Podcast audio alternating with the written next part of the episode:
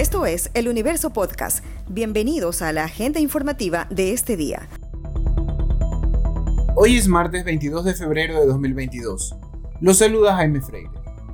Guayaquil ha dado un paso este lunes 21 para relajar más las restricciones ante la baja de contagios de COVID-19 que se ha experimentado en las últimas semanas de febrero. Pero la presencia de nuevas subvariantes de COVID-19 que se han detectado en otros países no deja de generar inquietud y lleva a que los médicos insten a la población a no abandonar las medidas de bioseguridad. En el mundo, la subvariante BA2, detectada en Dinamarca, está siendo monitoreada porque podría ser más contagiosa como Omicron, pero no más peligrosa. Los médicos que conforman la Mesa de Salud de Guayaquil le siguen la pista a estas nuevas subvariantes. Carlos Farhat, director de la Mesa Técnica Cantonal, sostuvo que esta variante tiene un poder transmisible. El descenso de casos continúa, lo mismo que la hospitalización, tanto general como UCI, y también la mortalidad. Es decir, el comportamiento de la epidemia nos demuestra claramente una tendencia a la baja en estos tres indicadores. Esto significa que el COE cantonal ha decidido pasar a nivel de alerta 2 a nivel de alerta 1, disminuir las restricciones de manera progresiva, siempre haciendo énfasis en que las personas y la ciudadanía en general tienen que actuar de manera responsable. Tenemos que aprender a convivir con este virus. Este virus no se va a ir de nosotros. Las mascarillas debemos de seguirla utilizando por un buen tiempo. Yo no me atrevería a decir que en tal fecha ya tenemos que dejar de utilizar las mascarillas, precisamente por lo que hemos observado en otros países que marcan o ratifican un comportamiento no muy predecible. Hong Kong, veamos la curva de Francia, veamos Dinamarca, que hoy experimentan un pico sumamente fuerte en cuanto al número de casos, hospitalizaciones. Entonces hay que tomarlo con mucha prudencia. La incidencia de contagios de coronavirus en Guayaquil registra un descenso, al igual que el número de fallecimientos provocados por el COVID-19. Por ello, la ciudad pasa de nivel de alerta epidemiológica 2 a la 1, lo que supone un escenario con menos restricciones. No obstante, en el país se avecina el feriado de carnaval entre el 26 de febrero y el 1 de marzo, que no tendrá limitaciones en cuanto a aforos y horarios, y por eso el llamado de los médicos es a mantener las medidas de bioseguridad para evitar un posible rebrote de contagios luego del asueto.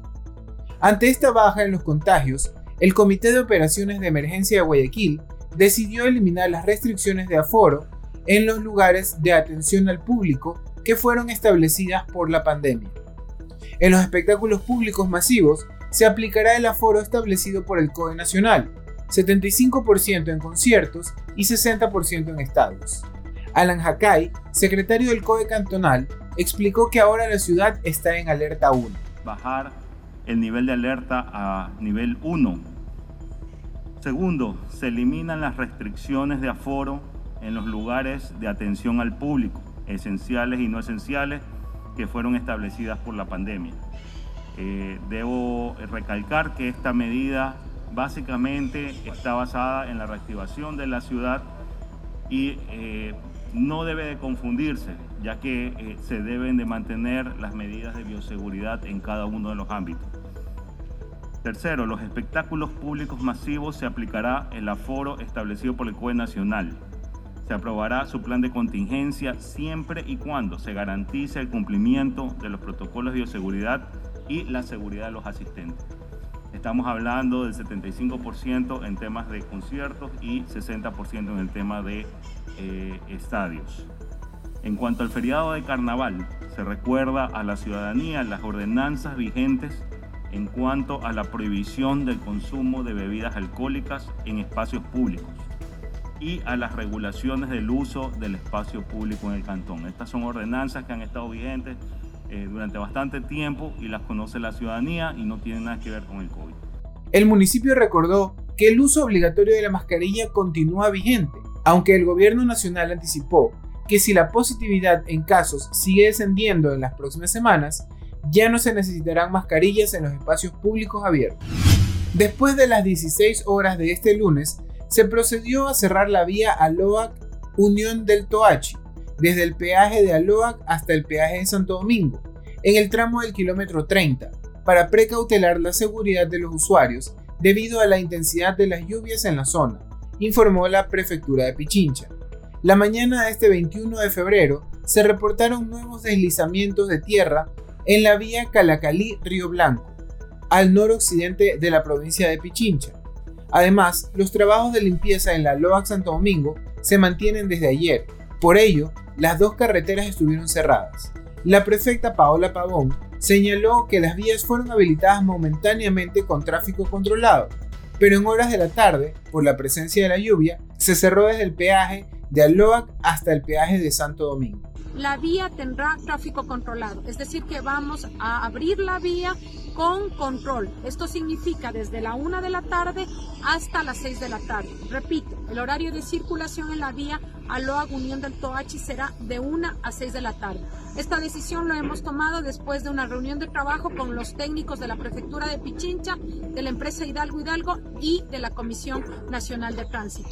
Repito, la vía Aloa Unión del Toachi se abre de 1 de la tarde a 6 de la tarde.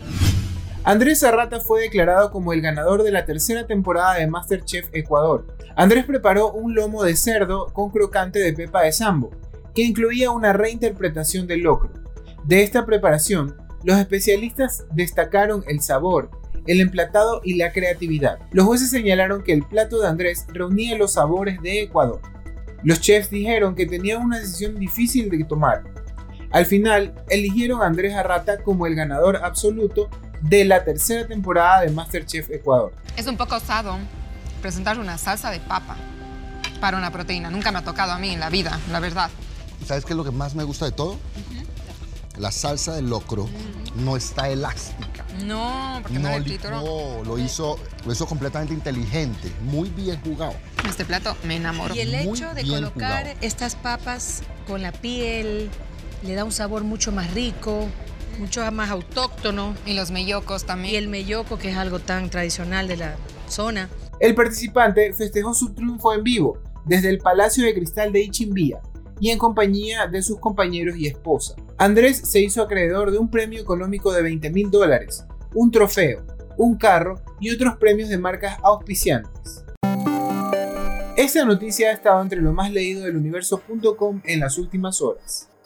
Jorge Glass Viejo padre del ex vicepresidente de la República, Jorge Glass Espinel, falleció en el hospital del Guasmo, sur de Guayaquil, a donde habría llegado el 12 de febrero.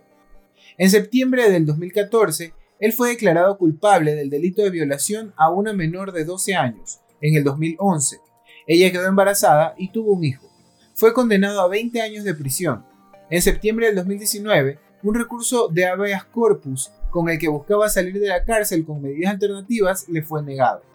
Luego de ser acusado, salió del país en septiembre del 2011, pero regresó el 14 de mayo de 2014, tras ser detenido en Paraguay por una orden de prisión ejecutada por la Interpol. Eso fue lo más destacado de la jornada. Hasta la próxima.